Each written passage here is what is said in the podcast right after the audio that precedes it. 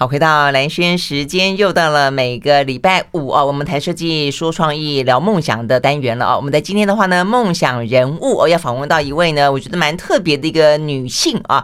那呃，其实如果大家知道的话呢，在台湾啊，这个资通讯产业一直是台湾呢呃最活跃的啊，这样子一个，而且最不管在 GDP 的贡献上面来说也好，就出口的贡献来说也好呢，都是最强势的产业。而在这些产业当中的话呢，呃，有一度哦，这个台湾的。四大外商的呃这个公司的总经理都是女性。哇，这个女将呢出头天啊，非常的厉害啊！那一排呃一字排开来的话呢，那四个个个呢就是云文云武。当中的话呢，呃，在那个时候呢，作为 Intel 在台湾的呃等于是大中大中华区的总经理吧啊，他台湾区、嗯、呃台湾区的总经理啊，他是呃吴惠瑜。那呃吴惠瑜呢，在历经了呃 Intel 十六年的生涯之后呢，自己呢呃走走出了自己的一条路啊，离开 Intel 呢还是依旧的呃在这样的一个半导体的产业当中呢，扮演非常呃活跃的角色。那但是他重点在于，呃，他自己本身呢，其实并不是科班出身。那呃，他也没有真正出过国、留过学。为什么可以在外商公司一路的呃做到这么高的位置？而且呢，这本书他最近呢出了这本书，说从。走唱小歌女到 Intel 的总经理啊，到底是一个呢什么样的人生啊？为什么呢可以呢一路攀登巅峰？而且重点在于说呢越活越快乐。好，所以我们今天非常开心的邀请到吴慧宇总经理到我们的现场来。Hello，总经理早安。哎，你早，兰轩。嘿，对，OK，好。那现在呢，呃，这个总经理是工信电子嘛？啊，工信电子是做工业电脑的，对不对？对，我们有汽车电子的部门。哦，现在着重在电动车的产品的发展上。嗯哼嗯哼，OK。那所以呢，在您就最高就是大家最熟知您的 Intel 的总经理的位置，距离现在多久了？啊，我是二零零四离开的，所以距离现在十八年了。哇，哎，那所以你当上总经理很年轻呢？对，那一年还不满三十七岁。天哪，不满三十七岁可以当上 Intel 的台湾区的总经理？是。因缘际会啊，呃，真的，所以呢，大家，嗯，就我们现在呃也有做视讯录影啊，所以呢，呃，如果说就就画面上面看到，呃，这个吴慧宇总经理的呃朋友啊，会知道说呢，总经理看来还是很年轻。您今年呃，我们刚才 聊到，其实呢，总经理个性非常的爽朗啊，他其实不在乎啊这个谈年龄，呃，五十九岁，对不对？对。所以呢，呃，明年要六十岁了啊，对他来说呢，哎，为什么你都不会担心这些事情哈？呃，我觉得我随着年纪的增长呢，智慧越来越有，然后外观仍旧保持年轻，这个是我很得意的一点。这是真的，真的，而且呢，狮子座的个性啊，这个在我们待会聊的时候呢，我觉得应该也会展露无遗啊。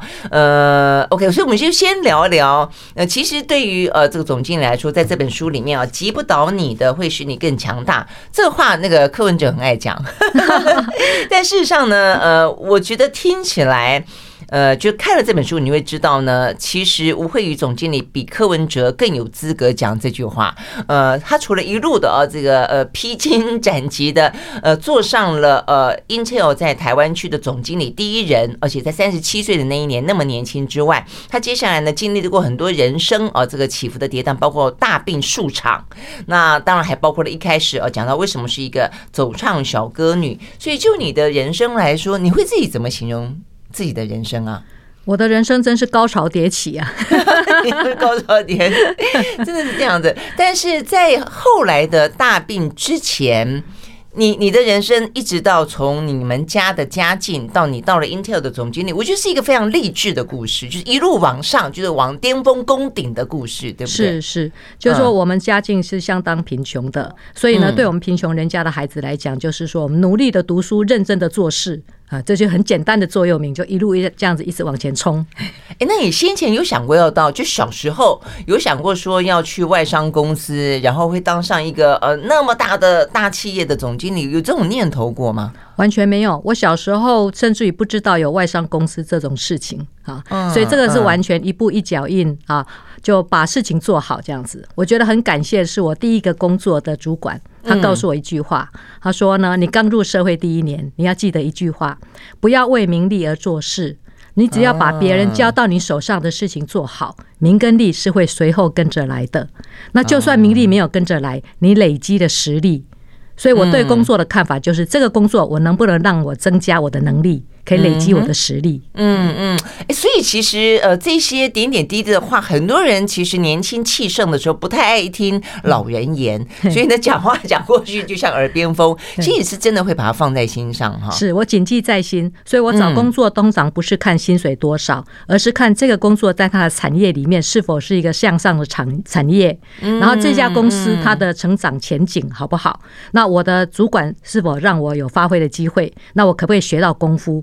那这四个角度如果都其中有一项是对的，我就接受了。嗯嗯，所以这四个角度完全没有跟钱没有关系，真的是这样子吗？啊，呃，但是你你第一个，但是你在半导体这么长的一段时间，那因为呢，这个呃总经理念的是正大统计系，是念商的，你是怎么样？一开始你没有任何的理工背景，你怎么敢去呃应征？好，或者说敢去这个资通讯产业去去工作，因为你是因为第一个工作是资通讯产业，才让你跨进这个领域的嘛，对不对？是我毕业的第一个工作，其实是我们同学家的工厂啊哦，所以这个是对同学看我这个乖乖的啊，他就说你乖乖的，功课也没有很好，来我们家工厂做事吧。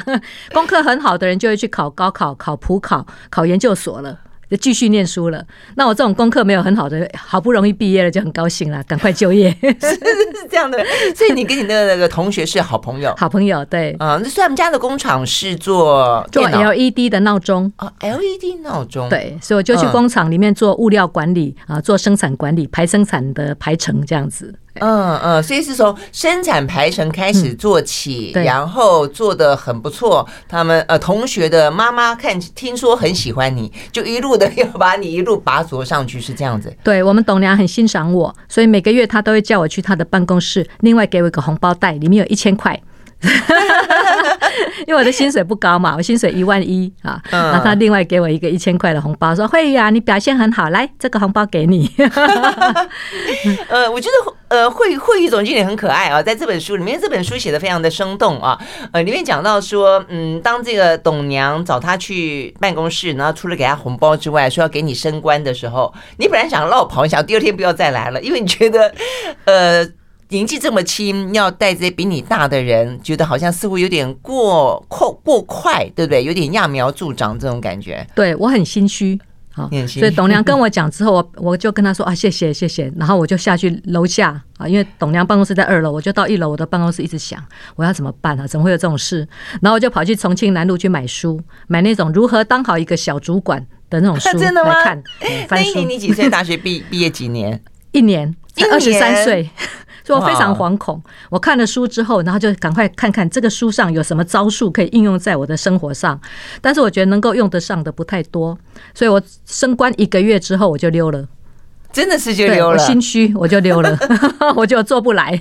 啊，真的。但是后来你还是一路的往往上走啊，但我觉得蛮好玩的，就是说虽然刚才总经理说一开始觉得心虚，但是可是你的下一步是去买书来看。是，就像是你在你的呃这个慢慢慢慢往上走的哦，在这个领域里面慢慢慢慢往上走，从一开始物料管理，然后做比较呃跨到一个比较重要部门，就是业务部门。嗯，我觉得那个故事也很有趣。嗯，就是说呢，呃，你一直很羡慕哦，就是你本来坐办公桌，你一直很羡慕那个业务在外面跑。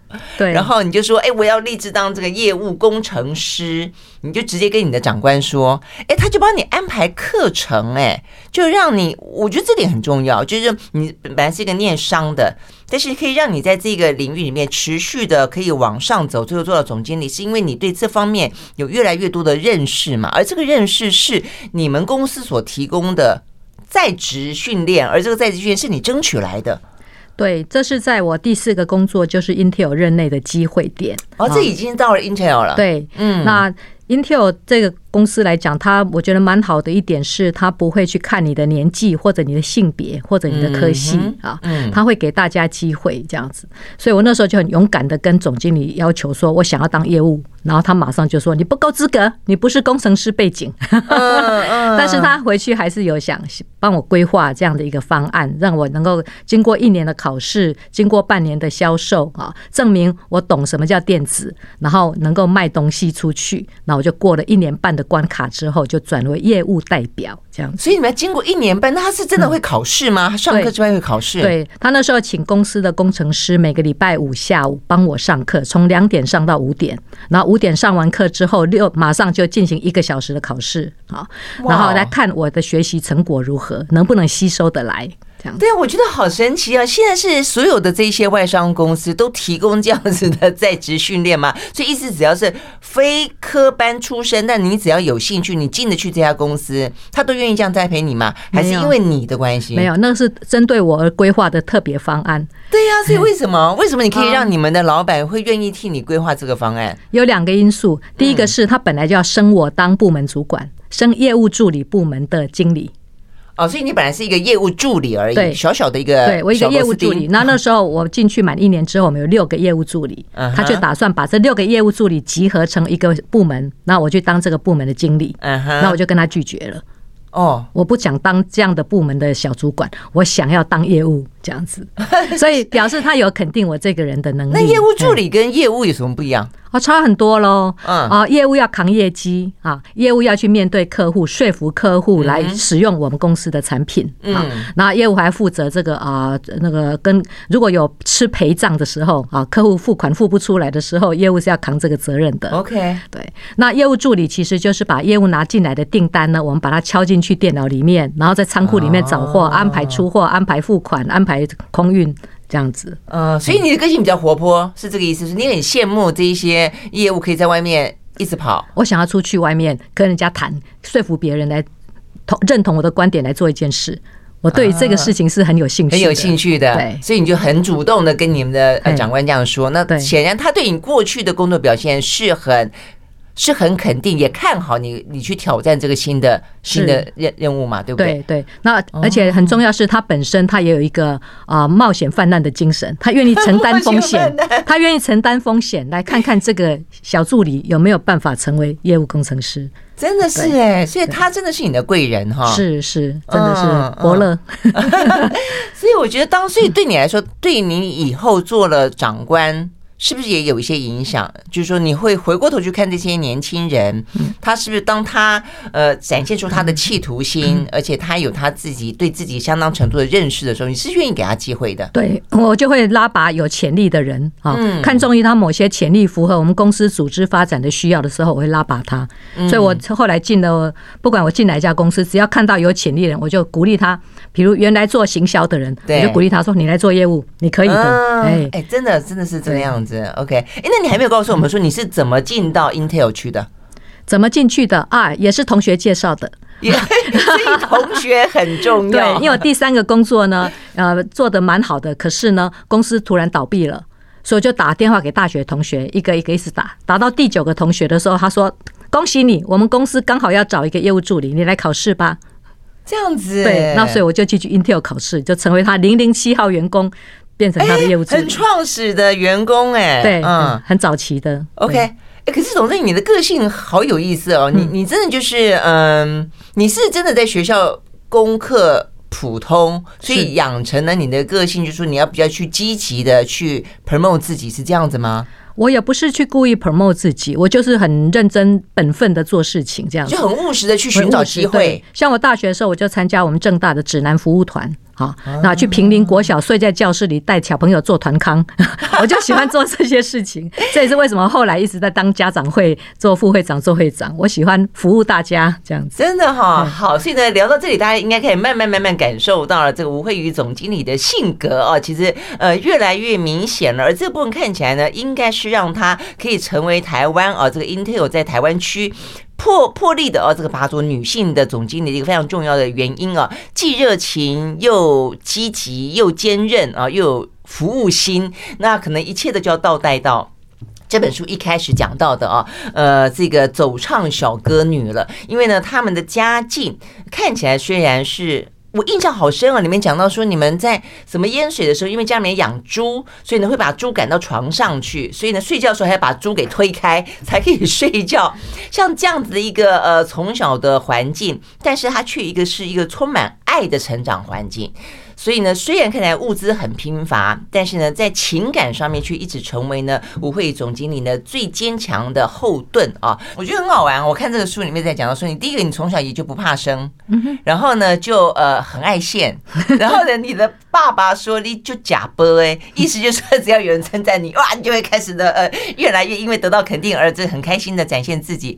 所以你的个性是这么的呃开朗哈，从小就是。对，这应该是天生的。我跟我爸爸很像，嗯，就是说我们会努力学，然后学会了之后就会展现出来 啊。那展现出来得到赞美肯定之后，就更有信心，更去加倍的努力。这是你电影，你你从小就被找出去，这有点像江蕙的故事，不是吗？有一点，江蕙也是一样，在北投那边唱歌啊。但是对他来说，对，所以就有点像天涯小歌女。所以你你对那一段时间目前有多大的印象？就是你是几岁开始唱，唱到几岁？好啊，我是五岁开始学民族舞蹈，然后这么小，对，然后六岁去表演，老师就带着我们小朋友去表演，结果去比赛，结果居然得到台北市民族舞蹈比赛的第二名。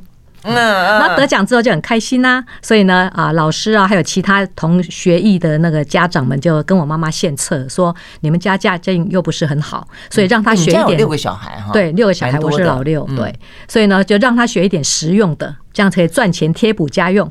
那什么叫实用的呢？就学那个日本歌、日本舞，嗯，然后去那个日本观光团会去的地方表演，赚小费。嗯，这个就是所谓实用的这样子。真的，那那些你去唱过的呃，什么饭店，有些现在好像还在，对不对？什么热海？是我那时候表演三个场所哈。第一个是中山北路锦西街那边呢，有很多的日式酒吧，所以我前后在两家酒吧表演过。日式酒吧叫 Cabaret，所以我在纽约酒吧 New York Cabaret 表演过。我也在友爱酒吧表演过，那是第一种场所。嗯，那第二种场所是到北投热海大饭店，还有华南大饭店。嗯，那那个比较远，所以不是礼拜一到礼拜五的，那是六日的。嗯，那六日的还有另外一个场地呢，是人家的结婚典礼，搭搭棚子的那种的。哦，我知道以前上面的，然后然后有康乐队，对对对，那康乐队就会有人主持人什么的啊。那这种这种场所，我就会有另外一个女生当我的舞伴，我们两个一上场就表演三种节目。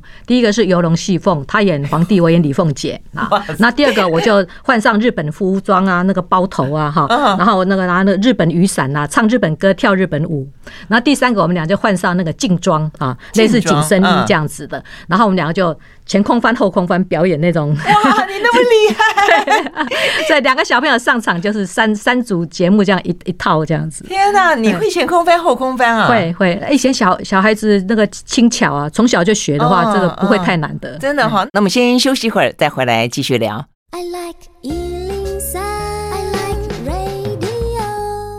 好，回到蓝轩时间，继续和现场邀请到呢工信电子的总经理啊吴慧宇总经理啊来聊天。吴慧宇总经理在台湾呢算是非常啊这个就是杰出的呃在女性的经理人里面啊，那当初在四大啊这个外商公司里头呢，她是 Intel 的啊这个总经理，在 Intel 待了十六年，也是呢 Intel 在台湾区第一个啊这个女性的总经理，呃是第一个，到目前为止是不是也是唯一一个？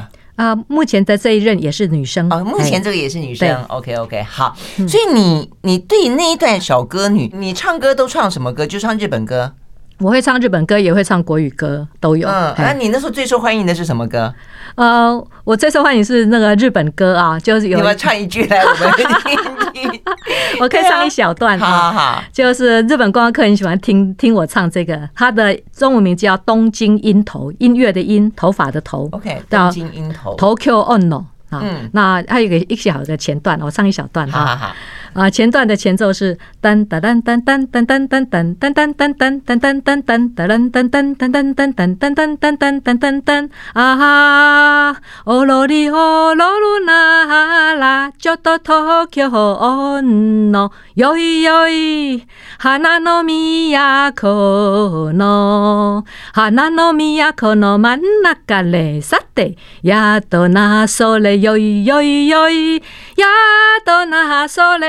摇一摇一摇一，哇！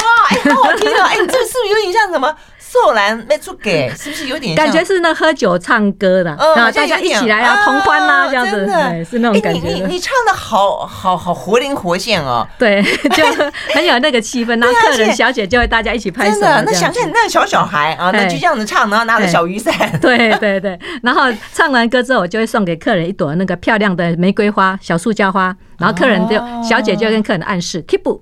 要给我小费，tip 啊，tips，tips，对，要给我小费啊。客人就一般来讲会给一百块日元，那有的慷慨一点，他就一块钱美金、五块钱美金这样子。哦，那那个时候不少哎，很多哎，对，所以为什么这样子表演？七岁到九岁就是小二到小四表演三年，就赚了七十几万台币，买了一间公寓。靠你呀！是的，哇，哎，总经理，人家的人生一桶金都是在大学毕业以后，你的人生一桶金是在九岁以前呢。对啊，好神奇哦，真的是好神奇。哎，那么小就出去走唱，你不在你的小小心灵上面留下什么伤害呀？因为现在坦白讲，不是说呃，这个尽量不要有童工啊，尤其是你去的场合，就是你看有日本客人，然后给小费，还有小姐，嗯。你到底有没有印象？因为我看书里面讲说，其实你不太有记忆了。对，因为写这个书的过程呢，所以呢，王兰芬就是我们的作家，他就邀请我哥哥姐姐跟我一起回忆我的小朋友时代，嗯，由他们来协助我回忆。结果不太记得了吗？我记得的是片段的，但是我记得都是好玩的部分。比如说，对呀，你你的人生好开朗啊！对啊，我记得都是好玩的。比如说表演之前，我就记得我妈妈会让我在那个巷口转角处吃那个花枝羹。一碗五块钱，我开心的时候我就一一次吃两三碗这样子，或者是表演完那天小费很多的时候，妈妈就让我去西餐厅吃一个排骨饭。我记得的都是这种事，真的哈。对啊，所以你的身身心是很健康的。对，我觉得我记忆力是选择性的记忆。我也觉得，我也觉得，我在想，我搞不好其实其实，因为待会我们会再聊到呢，呃，这个总经理其实接下来他在的人生职场上，他不管是身体跟跟这个呃职涯，其实都遭遇到过蛮大的打击。嗯，但是你都选择用比较乐观的、用比较光明面的方式去处理它，搞不好在你的心里面，那么小的时候，其实你应该也很辛苦吧。因为你你要不要去上上学？有要嘛？那上学完之后还要这样赶着人家可能回家玩，跟小朋友玩，你是要去唱歌表演挣钱，只是你可能是选择把它淡忘，会不会？也有可能，但是那个是无意识的啊。我记得的段落，像第一辆游览车跟第二游览车来之间的话呢，第一辆游览车的客人没喝完的啤酒，我们就把它倒进大桶里面，然后再重新再分装。我的天哪，这以前的做法，我现在可能没有了吧？对，那我另外记得的就是说，哦，表演完毕之后，哦，我就会很累，因为我们是坐公车往返，那很累，在车上我就睡着了，所以我妈妈就背着我这样子回家。我会记得这些，可是对我个人而言，我没有记得有什么不愉快的事情。我唯一记得是我小时候有一次跟我哥哥吵架，然后两个吵得很凶，我妈妈觉得很烦，就拿起尺来，两个人各打了十下，就这样子而已。就这样子啊？这个这个你稀松平常嘛？我现在都记得，我妈都拿着那个水管追着我跑，还有衣架。对啊，反而是学校老师用藤条打我们，错错一分打一下，这个我印象比较深刻，而且是打那个手手背，手背比较痛，手心比较不痛，这个我反而印象比较深刻，错一分打一下。但我觉得一个可能是你的天生个性，二方面就是说，这个书里面有讲到你们家里面的。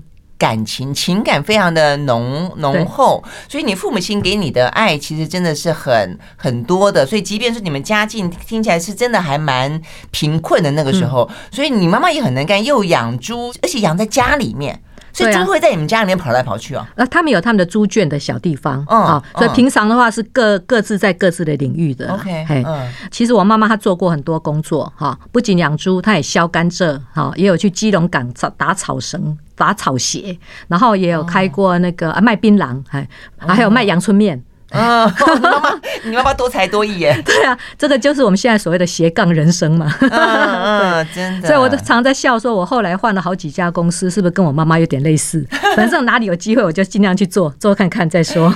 所以你的勤奋跟认真，可能跟你妈妈有关，但你的个性的开朗啊，跟那个跟你爸爸可能有关。它里面讲到一段，你爸好可爱哦，就是你其实你们家的孩子都蛮优秀的。你你你姐姐是台大中文。文系，大家知道吗？他姐姐考上台大中文系的那一年的那一天，他 爸爸开着他们家小货车，就在厝边隔壁广播说：“温涛哎，查某囝考上了台大中文系。”看着他姐姐都不敢出门。对，我姐姐很内向，很害羞，真的，她觉得好丢脸哦。哎、欸，可是所以你们个性差好多，你跟你姐的个性，我们兄弟姐妹个性都不一样。就我最像我爸爸，嗯、就是我们两个都很一样，很爱现。真的真的，所以你们还会在家里面附近还会直接搭。搭个台子就上去唱，你啊、呃、不是，我们家是老穷哈，我们家是巷底，oh, okay, uh. 所以只要我们铁门一拉开的话，外面的人看我们的客厅是一览无遗的，oh. 所以我们就在客厅这里就开始那个那个我哥哥电吉他，然后我的麦克风就开始练习呀。啊，然后大家围在我们家门口，就可能可以看得到我们的练习了。其实还是在我们家的范围内，只是因为是老穷，所以呢大家都看得到。真的哈，所以你觉得家庭对你来说，或者家庭对一个人在接下来长大之后，呃，出去打拼的时候，有有有多大的影响？哦，非常大的影响，我很有安全感。嗯，这一点很重要，因为我的成长背景，父母跟哥哥姐姐们给我的爱，给我的保护，让我非常有自信心跟安全感。嗯，所以就很敢有往前冲，就算我跌倒了没关系，擦擦眼泪继续再做，因为家是我最大的靠山。嗯，我读到这边的时候，我非常非常有同感。像我自己也觉得，我也是狮子座啦，但是我没有像这个总经理那么的优秀，但是我觉得家庭给的那个。呃，家庭当中情感的支撑，我觉得是到现在为止，你总觉得说它像这个很大的避风港，就给你很大的自信心，所以你不会担心跌倒啊，你心里面相对来说是很很健康。啊，所以很能够去迎向挑战啊，这个接受挫折的。OK，好，所以呢，这个嗯，吴慧宇总经理的家啊，听起来虽然一般来说会觉得哇，物质这么这么的贫乏，而且呢，贫乏到他得要那么小，老幺要出去卖唱，呃，唱到五年级的时候呢，还是一个老板，对不对？餐厅老板觉得说啊，吴慧宇好聪明哦，什么歌都记得，可以记得上百条，就跟他的爸妈说。不要再唱了哦，这个再唱下去对小孩子可能会不好，就要去念书。自此，吴慧宇脱离了歌女的生涯，一路的呢走到现在。我们休息再回到现场。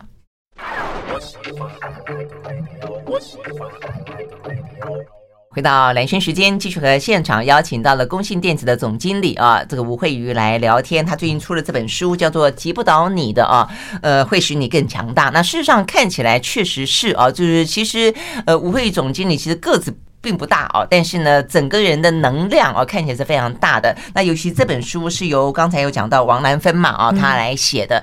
那显然的，你们已经像是有点像朋友了。我觉得，就这本书的好看地方在于说，他对你的欣赏跟你们俩之间的相知，呃，让这本书看起来就不是像一般的那种采访的传记啊，就看起来非常的有有感受哦，那非常的有生命力，也非常的有有感情生动哦在里面。那呃，OK，所以。我们觉得要回来，为什么这个吴慧宇总监会让那么多接近他的人都这么的喜欢他？那跟你的个性是真的非常直接有关。刚刚讲说，可能是家庭的背景、父母亲的家教，跟给了一个非常爱的环境。那但是我觉得，就个性当然也非常有关系啦。哦。所以我们再回到刚才讲到的这个外商公司啊，在那个时候那么的竞争激烈，然后你又是一个非本科系，然后你又没有呃出国留过学、喝过洋墨水。英文怎么练啊？我们刚刚已经聊到过，说课程怎么上了啊？就因为有上，呃，你的贵人的长长官帮你安排课程让你去学。但是英文怎么练？然后的话呢，在外商的文化里面，因为有些时候可能不只是一个语言的问题嘛啊，它还有一个外商文化，就是你怎么样得到得到他们的信任，而且你在短短的时间之内啊，这个从业务助理开始，可以一路的走到呃总经理的位置。你自己如果归纳起来，你觉得有没有哪些点？或者哪些人，或者哪些关键是特别值得跟大家分享的？好，其实我做了基层的业务，也做了十二年，哈，才接到总经理这个工作，好，那也不是一触可及的。那当然，这里面有很多的关键点，就是说，当然第一个是啊，那个陈朝义总经理让我变成业务代表，变成业务工程师。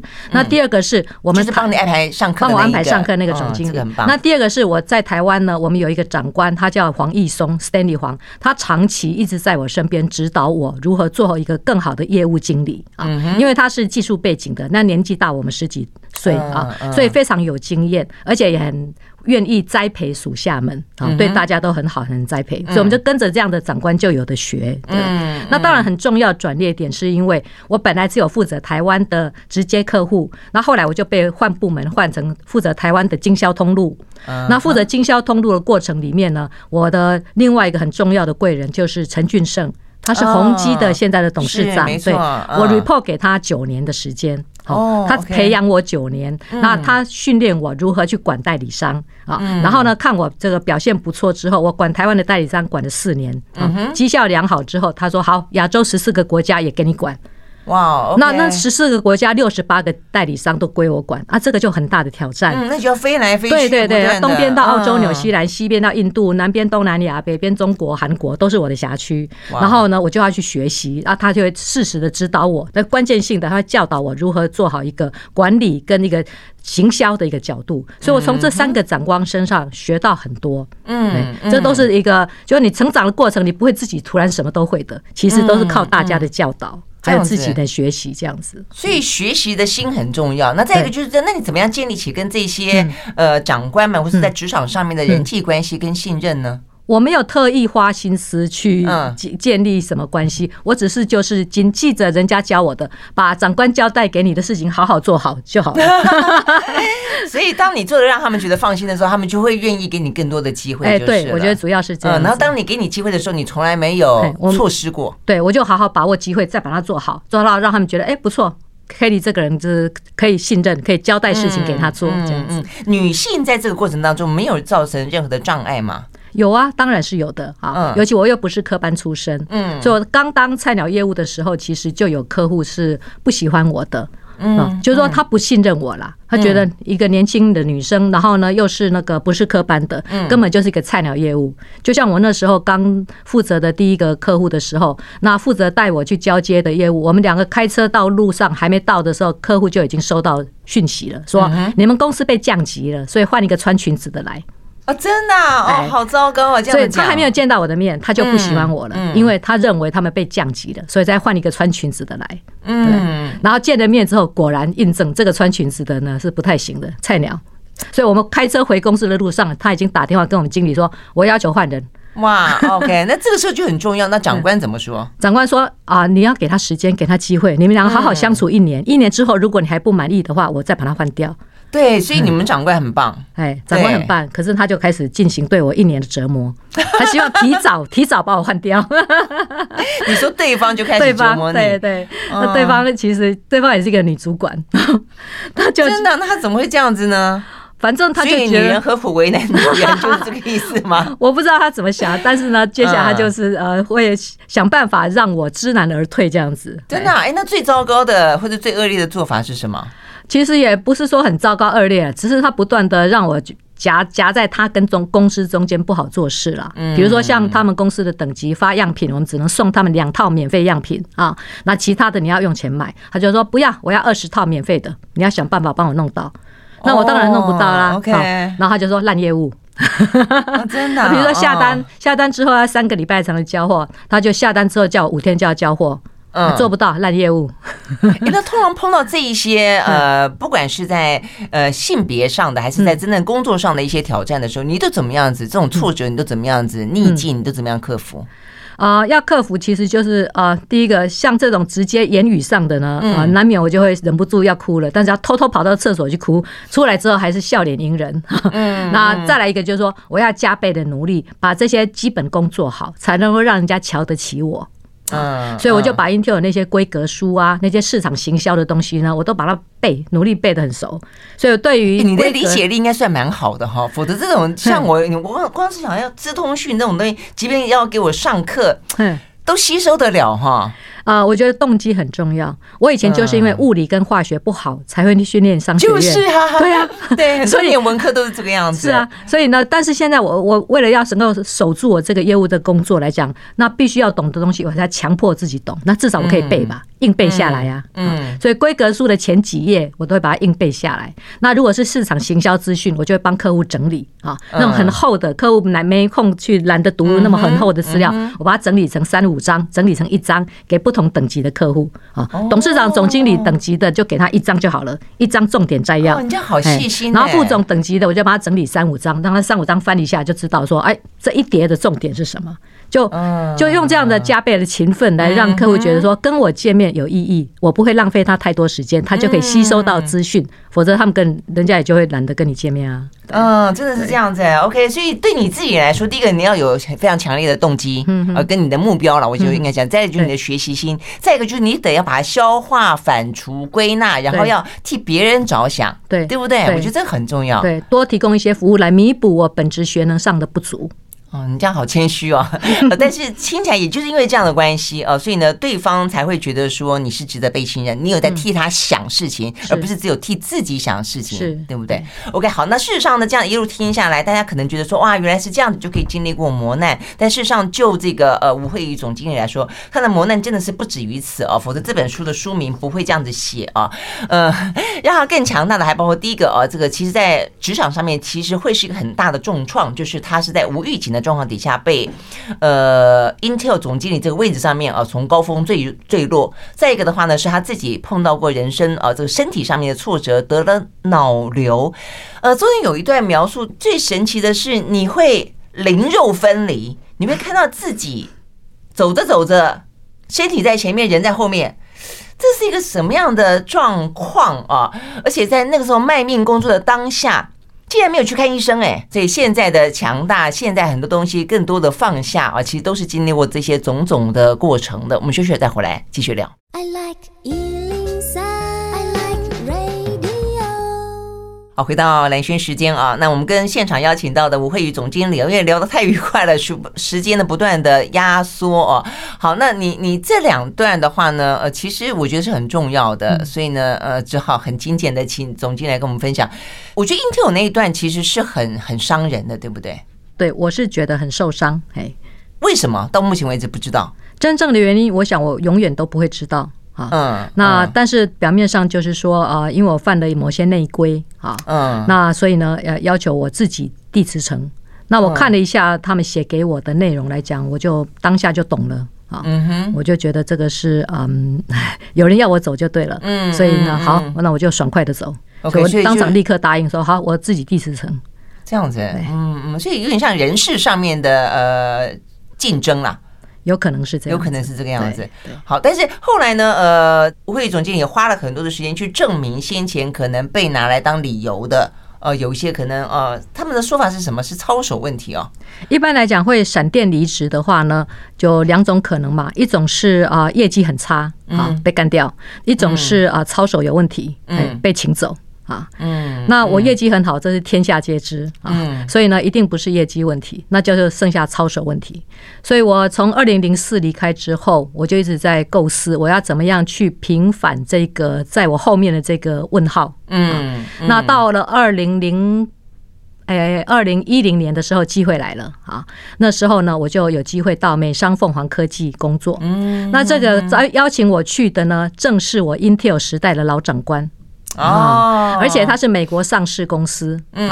啊，我去当他的全球副总裁，那这个是很重要一件事，就是说你要成为美国上市公司那个老字号的公司的全球副总裁，这个是会要去他们的政企会那边登记的，嗯，如果有操守有问题，这个董事长不会冒这种风险，嗯，而且他是我的老长官，他还重新雇佣我，对，所以我去那里上班就谣言就不攻自破了，嗯，但是这是经过你下台之后多久之后？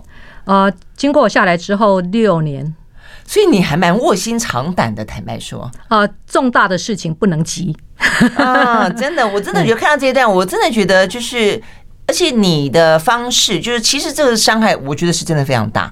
但是你可以这样一路的隐忍，但是你也从来不会忘记要替自己血耻，然后用这个方法，在六年之后，对，所以一步一步做了啊，那伺机而动。啊，那这个机会来的时候，我就觉得，哎，太好了，终于有这个机会可以让大家知道那个谣言是不是真的？对，是空穴来风，可能是为了要让他下台编造的一个理由而已。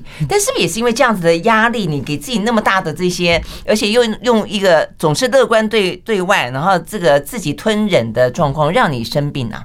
你那你有可能对不对？因为我那个瘤是啊慢性瘤，好，那长得很大，六公分的时候我才发现啊，所以医生有讲，这种慢性瘤大概一年长一公分，所以我回推来讲，其实从我接 Intel 总经理那一年就开始长了，它是慢慢长的，所以工作压力啊，长期跨时区飞来飞去啦，电话讲太久啦，体质啊，这个都有关系的。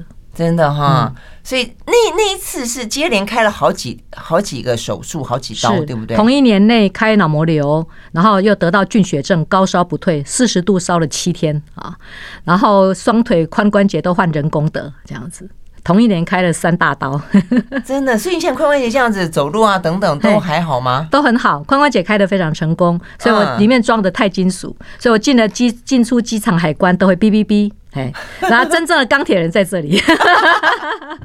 对耶，这钢铁 woman 嗯，好，但是这些种种的，我们刚刚讲到这个两大哦，这个挫折，其实让你的人生。呃，也很很大的转变，对不对？因为先前我看这本书描述，就是你也一度是一个呃，因为真的是那么年轻就攀越高峰，所以你在物质上，在穿着打扮上，在一些呃这个嗯人生观上面，一度可能跟现在更加的宽阔，做更多的公益，然后呢更加的柔软都不一样。对，因为在开脑瘤的恢复过程中，就有发生过四十秒，我没有办法拿住一张卫生纸。因为那时候就忽然就是啊，左半身完全瘫痪啊，嗯，所以呢，我我连一张卫生纸都没办法拿，对，就一张卫生纸。那时候我正在看护喂我吃稀饭，那稀饭之后从我左边的嘴角流出来，那看护就拿卫生纸给我说擦一擦，那是很简单的动作啊，但是我左半身完全不能动，而且长达四十秒，嗯，所以那四十秒就给我很大的震撼，我就忽然就领悟到，就是说我满身的名牌精品啊，我做到现在很多荣华富贵，很多名利。那但是我如果连一张卫生纸我都没有能力拿的话，这些东西有什么用？完全没用啊！健康是一，财富是零，对不对？嗯，一倒台的时候，那些零是没有价值的。嗯，那是你几岁的时候？四十四岁啊！哦，你的人生压缩在前半生，发生好多好多事情哦。那时候才四十四岁，才四十四岁。所以后来大难不死之后，我就告诉自己，我就改变了我的价值观，跟我的交朋友圈，我的生活方式就整个换了。啊，所以现在的都是志工朋友啊，然后呢，我就不再去追求那些名牌的东西，反正衣服够穿够用就好了，这样子。那多花时间在这个跟喜欢的朋友往来，然后呢去做一些志工的工作，然后运动健康。嗯嗯，好，所以就一一路听起来，大家真的会知道惠宇总经理的人生真的好浓缩，真的好起伏跌宕，真的好精彩。如果最后哦让。呃，请这个总经理给年轻朋友一些建议。我相信，对你曾经攀越过的巅峰，跟你现在达到的一些身心灵都很平衡的一个状况来说，大家会很想知道，你会给他们什么样的建议？我想，我的生命故事告诉大家的是啊，你要克服命运对你的约束。嗯，像我接 Intel 总经理的时候才是三十七岁，所以命运对你有哪些约束？有年纪，有性别，有科系，有健康，还有还有家庭状况。所以你要克服命运对你的约束，排除万难，做自己，好，走一个不设限的人生。嗯嗯，但是对你来说，真的要做自己，也是要经历过那么多的。对，你要关关难过关关过去克服，要有这个信心，所以要有一个韧性了。嗯嗯嗯，所以你一定会更喜欢现在的自己，比起那个时候。对，我很喜欢现在的自己，我现在比以前温和很多。听起来大家也会觉得心里面有一点哦一紧哦，以前到底有多凶啊？这 个这个总经理，嗯，OK，好，所以呢，人生总是嗯要有这些经过才会越走越圆满啊。所以呢，我们今天非常开心的跟吴慧总经理聊天，给我们那么棒、那么棒的这个人生故事跟体验，谢谢。好，谢谢安轩，拜拜，拜拜。